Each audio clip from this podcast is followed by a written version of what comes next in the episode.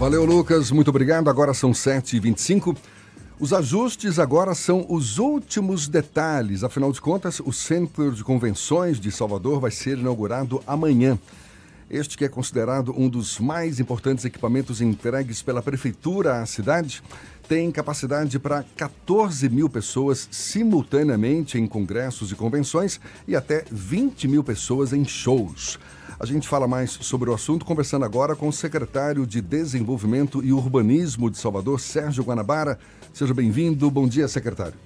Bom dia, Jefferson, Fernando, né, toda a equipe aqui da, do nosso programa Isso é Bahia. É uma satisfação estar aqui hoje com vocês, num dia importante, véspera da entrega de um equipamento da maior relevância é, para a nossa cidade, para o Estado, eu diria para o país e para o mundo. Né? Afinal de contas, Salvador é uma cidade que é referência no mundo, né? com a sua cultura, com a sua plasticidade, e estava carente de um equipamento como esse, que vinha gerando e trazendo fortes prejuízos para a nossa economia, com impacto direto na vida da nossa população. No domingo, eu passeando pela Orla, passei ali por perto do, do centro de convenções, vi que ainda tinha muita movimentação de operários, ainda caminhões, enfim. Reta final é sempre aquela correria. O que está faltando ainda para deixar prontinho esse novo equipamento? O cheirinho, só o cheirinho, está tudo pronto. Né? Na verdade, isso é o capricho que o prefeito tem com todas as obras realizadas em nossa cidade. Ele é uma pessoa perfeccionista. Né? Ele está todo dia na obra, no mínimo duas vezes, vai ver como as coisas estão acontecendo por lá. Está faltando nada, está faltando somente amanhã acontecer essa festa, uma festa importante para a cidade. Aliás, a festa é dia, é dia 26, não é isso? É, amanhã uma é festa... um evento formal da, do operador, que é o GL. A GL está fazendo esse evento, uma coisa a data mesmo da entrega, o prefeito quer fazer no dia 26, ele presenteando a cidade isso. show musical. Com tudo, tudo, isso que a população tem direito. É Mas festa... amanhã é a inauguração oficial. Sim, a entrega oficial por parte da GL, a abertura das portas do Centro de Convenções de Salvador, né, um show de Maria Bethânia, com as autoridades que virão de Brasília, o presidente do Congresso, do, da, do Senado, doutor Alcolumbre, Rodrigo Maia, diversas outras autoridades presentes. A gente estava comentando aqui, antes mesmo de iniciar essa conversa, o que que esse novo equipamento tem para garantir a sua existência por um bom período aí. A gente teve a experiência do Centro é. das Convenções que desabou por falta de manutenção, mas isso por conta do salitre, ali de frente para o mar. A gente sabe que a região de, de Armação, Boca do Rio, tem um, um índice, não é, de, de de como é que fala? Salinidade. Salinidade muito alto. É. E qual, qual... Um dos maiores do mundo, inclusive. Exatamente. Qual a, qual a tecnologia utilizada na, constru, na construção desse centro de convenções para garantir a sobrevivência dele ao longo das próximas décadas por conta desse salitre que vai estar tá ali insistindo, atacando tudo quanto é buraquinho, né? É, eu, todos os cuidados foram tomados em relação à tecnologia aportada naquele equipamento, que é ultramoderno, né, toda a questão da salinidade será absorvida e será incorporada para um, uma central de tratamento que irá tratar esse ar e devolver isso para fora do equipamento é, com baixíssimo índice de salinidade. Ou seja, aquela área toda do equipamento vai ser protegida por essa, essa, esse, um equipamento que fará absorção desse vento que chegará a ela com alta salinidade. Então não terá nenhum tipo de impacto. Exemplo, na refrigeração do equipamento. Né? Então, todos os cuidados foram tomados. Existem no mundo como um todo diversos equipamentos à beira do mar. Né? Pode ter uma, um baixo índice de salinidade, ou mais ou menos, mas o fato é que o fato de estar presente no mar não significa dizer que aquele equipamento eh, está inviabilizado. Como o de convenções também o que, o que caiu do Estado, é, conviveu naquela posição durante muito tempo né, as razões pelas quais é, ele chegou a ser desativado, cair, são questões que me fogem comentar. Mas em relação ao nosso equipamento, equipamento com aporte de tecnologia capaz de garantir a sua sobrevida por muitos e muitos anos. E fora isso, é o cuidado que terá, terá é, por parte de uma empresa que fará a sua gestão. Já tem uma agenda de eventos definida, o centro de convenções, assim que, ser, assim que for inaugurado, já vai ser já utilizado? abriu as portas, já no, Amanhã, domingo, terá o evento e na semana seguinte já vai ter evento. A GL já está com uma agenda aí de, segundo o Cláudio Tinoco me informou, mais de 50 eventos para esse ano. Então, é, aquele equipamento terá um efeito alavancador sobre a nossa economia é, de forma assim, abissal, né? Vai, catapultar, vai catapultar, sem sombra de dúvida, Salvador a um patamar é, nunca visto em relação à sua atividade de, de feira, de eventos. Salvador tem uma vocação turística enorme né? E esse equipamento ele irá fortalecer, sem sombra de dúvida, essa vocação turística, irá é, trazer mais renda para a nossa cidade, mais emprego para a nossa população que disso necessita. Então, ele é um equipamento que integra o programa Salvador 360, isso é importante se registrar, como também um outro equipamento estruturante com o Hospital Municipal, como o DOCA 1, que vai, o prefeito vai lançar esse ano e vai entregar à população ainda esse ano, um outro equipamento de tamanha importância também, não como centro de convenções, mas na área de economia criativa também será entregue o equipamento que a, nossa, a nossa economia também necessita.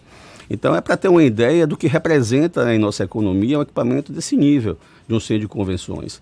Então, imaginemos que nós vamos receber não só pessoas de outras cidades, mas de outros estados e de outros países. E a GL é uma empresa, é uma das maiores empresas na realização, na gestão de equipamento desse porte está presente em mais de 45 países e tem a capacidade, terá essa capacidade de vender a nossa cidade, a nossa marca Salvador, que é uma marca que tem um valor enorme no mundo. Salvador é uma cidade que se vende por si só. Né? Precisava de fato ter é, o, que o gestor tivesse um cuidado é, que vem tendo o prefeito ACM Neto desde que assumiu a gestão em 2013. Secretário, já é possível medir os potenciais impactos econômicos do centro de convenções, não só naquele entorno ali do antigo aeroclube, mas para toda a cidade? Olha, é naquela região do centro de convenções, quando nós tomamos a decisão de inicialmente de elevar isso, na época a Belintani era o secretário de desenvolvimento, era o sub, e nós discutíamos essa questão é, muito sigilosamente na SEDUR, né? É, basta lembrar que naquela época não se falava em Salvador construir seu centro de convenções. Se a gente virar a página um pouquinho e olhar há dois, três, há dois anos, a gente discutia se o governo do estado ia ou não ia construir o centro de convenções e até hoje se discute isso. Então a gente não podia esperar. Né? Então a decisão foi pensar num, numa janela de oportunidade que nós tínhamos ali e é, o impacto que a gente vai ter sobre a cidade é, no setor de turismo vai ser, vai ser uma coisa enorme. Nós não sabemos em termos de número o impacto disso ainda. Mas será na economia como um todo. A gente está falando do turismo, o turismo é a vocação da nossa cidade, mas ele vai ativar a economia de forma transversal, vai alcançar todos os setores econômicos, a parte de serviço, de comércio, é, indústria, quando eu falo de indústria, indústria da construção civil.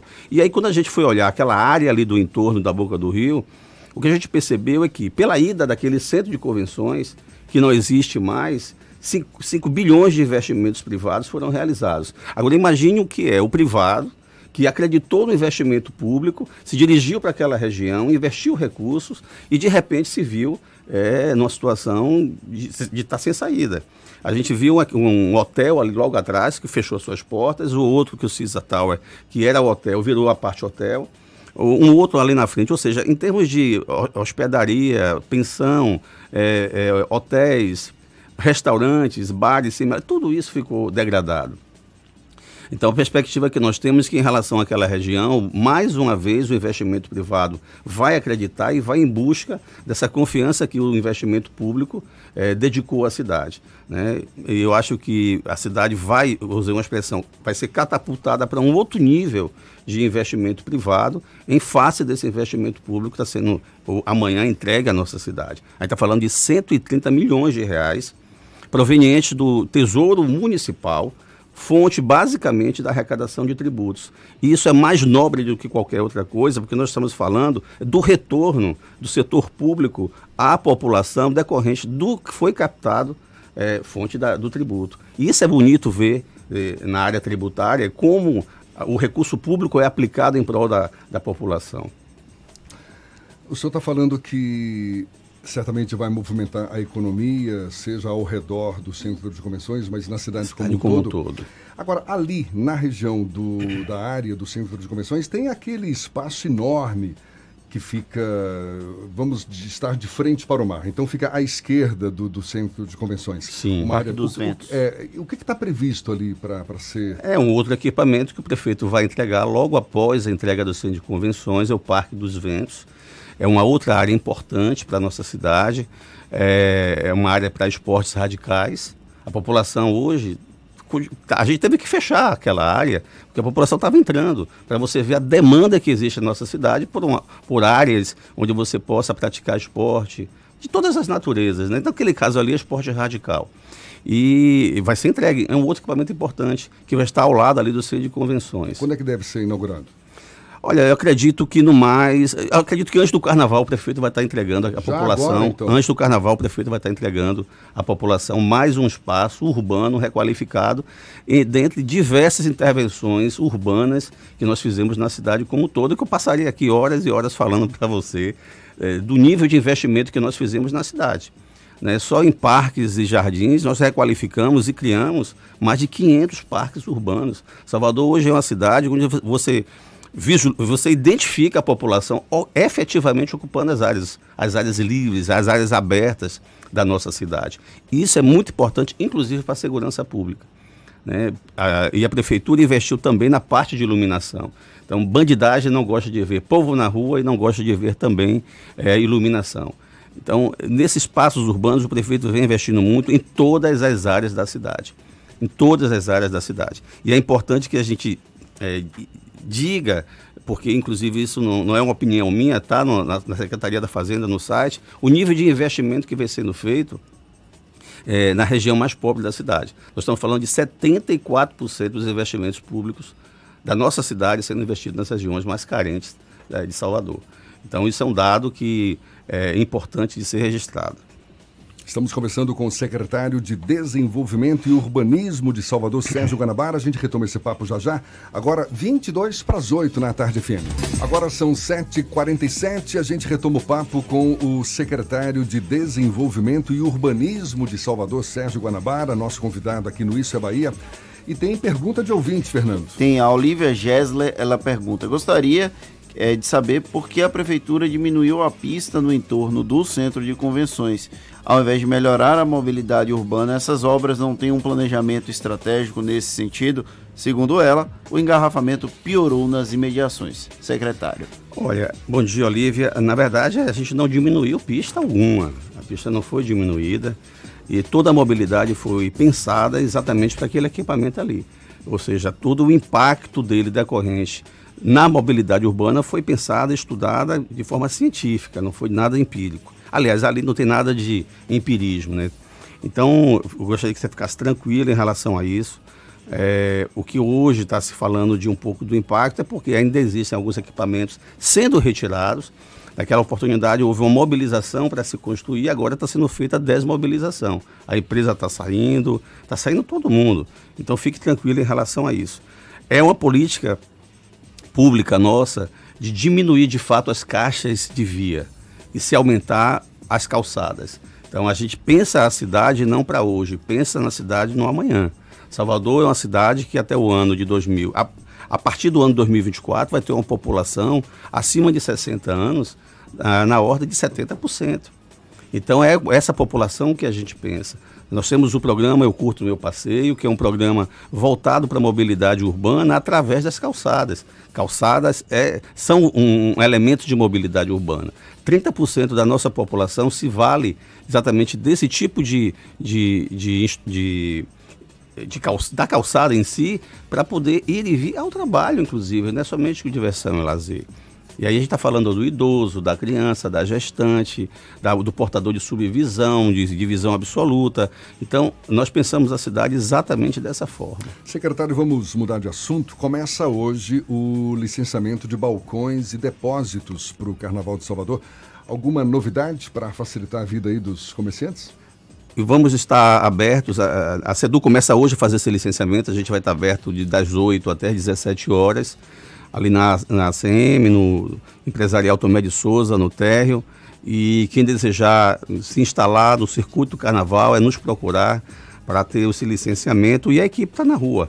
Está né? Tá na rua, os fiscais uh, vão no mínimo duas vezes na semana vistoriar o centro, é, o, o, centro da cidade, o circuito carnaval ali na Barra Ondina, cuidar da, da, da montagem dos camarotes, porque a segurança para nós é o elemento mais importante para a festa e que nada aconteça de errado. O número de licenciamentos deve aumentar esse ano? Eu, de, de bares e restaurantes, eu acredito que sim. Né? 2000 e de, 2019 já foi um pouco superior a 2018.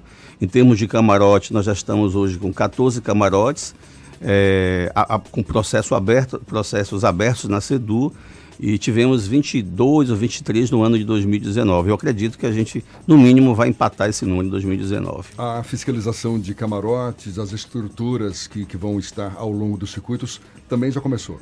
Já, sim, já. E nós vamos, nós vamos no, ao, chegar ao carnaval com 300 fiscais, engenheiros fiscais, é, ao longo de todo o circuito, fiscalizando toda a estrutura, porque é, a fiscalização não é pontual, ela vai, vai ser 24 horas durante todo o circuito todo, todo o período do carnaval. A gente não descansa, é o período que a SEDU mais trabalha de fato, o período é, do Festival da Virada e também do Carnaval. Então o Carnaval para nós termina um, já começa o próximo. E quando chega o período de dezembro, a gente está na rua direto. Né? Átila, que é o diretor de fiscalização da SEDU, comanda essa equipe, é o coordenador do, da equipe de fiscalização do Carnaval. Médici, que é o coordenador da área de processos especiais. Também, mais um ano, ele vai coordenar o licenciamento do carnaval. E tudo está acontecendo de uma forma tranquila, sem o menor tipo de, de intercorrência, está tudo andando tranquilamente. Maravilha. Sérgio Guanabara, secretário... Só uma pergunta sobre camarotes. No Campo Grande já começou o licenciamento? O governo do estado vai ter camarote esse ano? Olha, eu não sei. É, por enquanto, eles não deram entrada com nada lá, né? A Polícia Militar, sim, já deu entrada é, o Coronel Brandão e o, o, secretário Maurício Barbosa são sempre muito atentos a essas questões, é, são parceiros do Carnaval, já abriram os dois processos, tanto do camarote da PM ali na região do, é, do Campo Grande, e, tem o de Ondina, que eles sempre colocam ali, sempre a marca, sempre uma presença constante ali da PM, é, um, é uma referência, né, o camarote da PM ali, e tem também ali do Campo Grande. Não é bem do Campo Grande, é mais à frente que eles colocam, acho que é no Clube Itália, né? Mas está tudo andando normal. É, tem o Tenente Coronel Brasil, que é a pessoa que faz, na verdade, no dia a dia, interface comigo no licenciamento das estruturas outras também da PM. O importante é que a gente vai ter uma festa, não tenho a menor dúvida, mais bonita do que foi 2019, é, com mais segurança ainda, porque a, não só a Guarda Municipal, mas também a PM, né, a, a SSP, detém mais tecnologia do que detinham o ano passado. E que a gente espera é que a festa se aconteça da melhor forma possível, com segurança e com tranquilidade. Vamos receber mais pessoas. Cada ano que passa, Salvador recebe mais gente. A cidade já está hoje cada vez mais ocupada. Nós estávamos falando ontem como está difícil andar na cidade, né? Com muitas obras. Salvador é obra para todos os lados que a gente olhe. Então, bom, isso é muito legal para se ver, né? Secretário Sérgio Guanabara, secretário de Desenvolvimento e Urbanismo de Salvador, muito obrigado pelos seus esclarecimentos e um bom dia. Eu que agradeço a essa oportunidade. Hoje é um dia muito feliz, amanhã será um outro dia mais feliz ainda, porque a gente vai estar entregando esse equipamento da maior importância para a cidade. É a consolidação de um sonho, um sonho não só da prefeitura, mas de toda a população, do trade turístico, que está sendo presenteado em conjunto com a nossa população do Estado. É um equipamento de, no mínimo, importância estadual. É o Centro de Convenções de Salvador. Exatamente, é o nosso Centro de Convenções. Inaugurado amanhã. Agora são sete minutos para as oito aqui na Tarde FM.